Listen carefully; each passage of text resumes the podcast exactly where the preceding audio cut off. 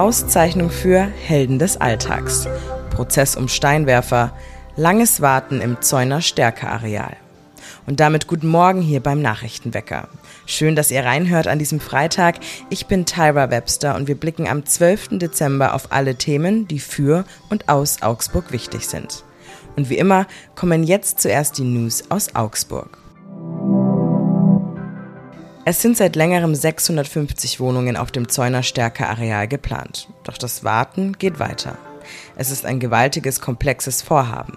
Warum die Planungen stocken und sich aber verzögern, beantwortet das Stadtplanungsamt auf Anfrage nicht. Derzeit würden in enger Abstimmung mit dem Vorhabenträger die Unterlagen für den Billigungs- und Auslegungsbeschluss erarbeitet werden. Es gibt aber bereits eine Internetseite der BPD, um geplante Wohnungen auf dem Areal vermarkten zu können. Anfang 2025 soll, Stand jetzt, mit dem Bau begonnen werden. Helden des Alltags. Ja, die gibt es überall und auch hier in Augsburg. Die Stadt Augsburg hat nun drei Personen im Rahmen der Anerkennungsaktion Füreinander ausgezeichnet. Karl Rauch, Manuela Narr und Andreas Ross. Die drei Geehrten setzen sich für Mitmenschen mit großem Engagement ein. Die Aktion Füreinander fand zum dritten Mal statt. Hier und da kommt die Sonne am Morgen raus. Im Verlauf des Tages wird es also auch ein bisschen wärmer mit minus 2 Grad. Am Abend wird es dann wolkig und die Temperaturen fallen wieder auf minus 9 Grad. Ein 49-jähriger Mann hat auf der Bundesstraße im Raum Augsburg mit Steinwürfen für Angst und Schrecken gesorgt. Im Prozess gesteht er jetzt die Vorwürfe. Mehr zum Motiv und zum Prozess an sich weiß mein Kollege Jan Kanzora. Ja, der Mann, ähm, ein rumänischer Lkw-Fahrer, der zuletzt in Gersthofen gelebt hat, der wird angeklagt, dass er zwölfmal vor allem im Jahr 2022, aber auch noch im Februar 2023 Steine auf vorbeifahrende Autos geschmissen haben soll, von der Kabine seines Lastwagens aus, vom LKW aus. Ähm, zehn Fälle dieser zwölf wertet die Staatsanwaltschaft in der Anklage als versuchten Mord, also schon eine große Zahl zwei weitere als nicht ganz so schwerwiegend. Da geht es dann um, um schwerwiegenden Eingriff in den Straßenverkehr juristisch. Und wie verlief der Prozess bisher? Relativ erwartbar. Erwartbar deswegen, weil das Gericht und die Staatsanwaltschaft unter Verteidiger des Mannes vorab Gespräche geführt hatten. Die sind nicht in einen Deal gemündet, den es ja manchmal in so Strafverfahren gibt, aber diese Gespräche sind darin gemündet, dass ein Großteil der ursprünglichen Vorwürfe eingestellt worden ist. Also ursprünglich ging es mal um 51 Würfe und nicht um diese 12.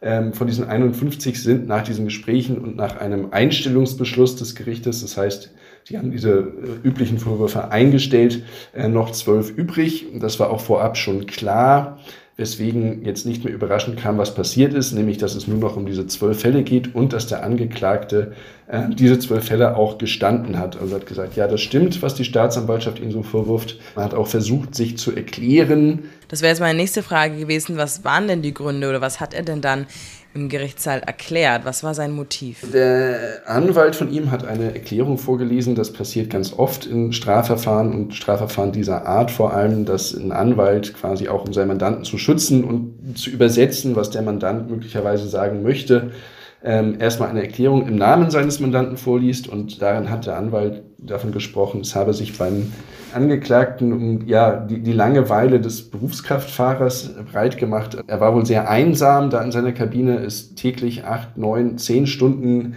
im Laster gefahren, immer von Baustellen zu Kiesgruben hin und zurück, quer durch die ganze Region Augsburg, jeden Tag 500 Kilometer oder mehr.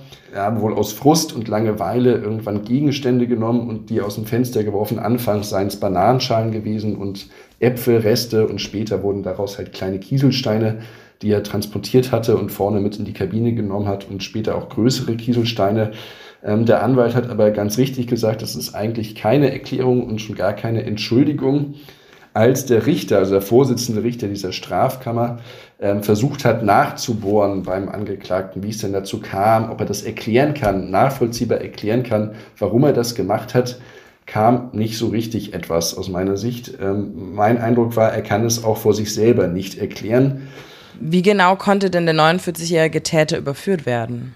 Ähm, es hat viele Autofahrer, glaube ich, schon irritiert, dass da immer wieder Steine geworfen wurden. Und anfangs waren viele, auch die Polizei, nicht der Überzeugung, aber es war der naheliegende Verdacht, dass dort jemand Steine von Brücken wirft. Das war auch eigentlich der erste Ermittlungsansatz. Da hat die Polizei damals auch Brücken speziell gesichert.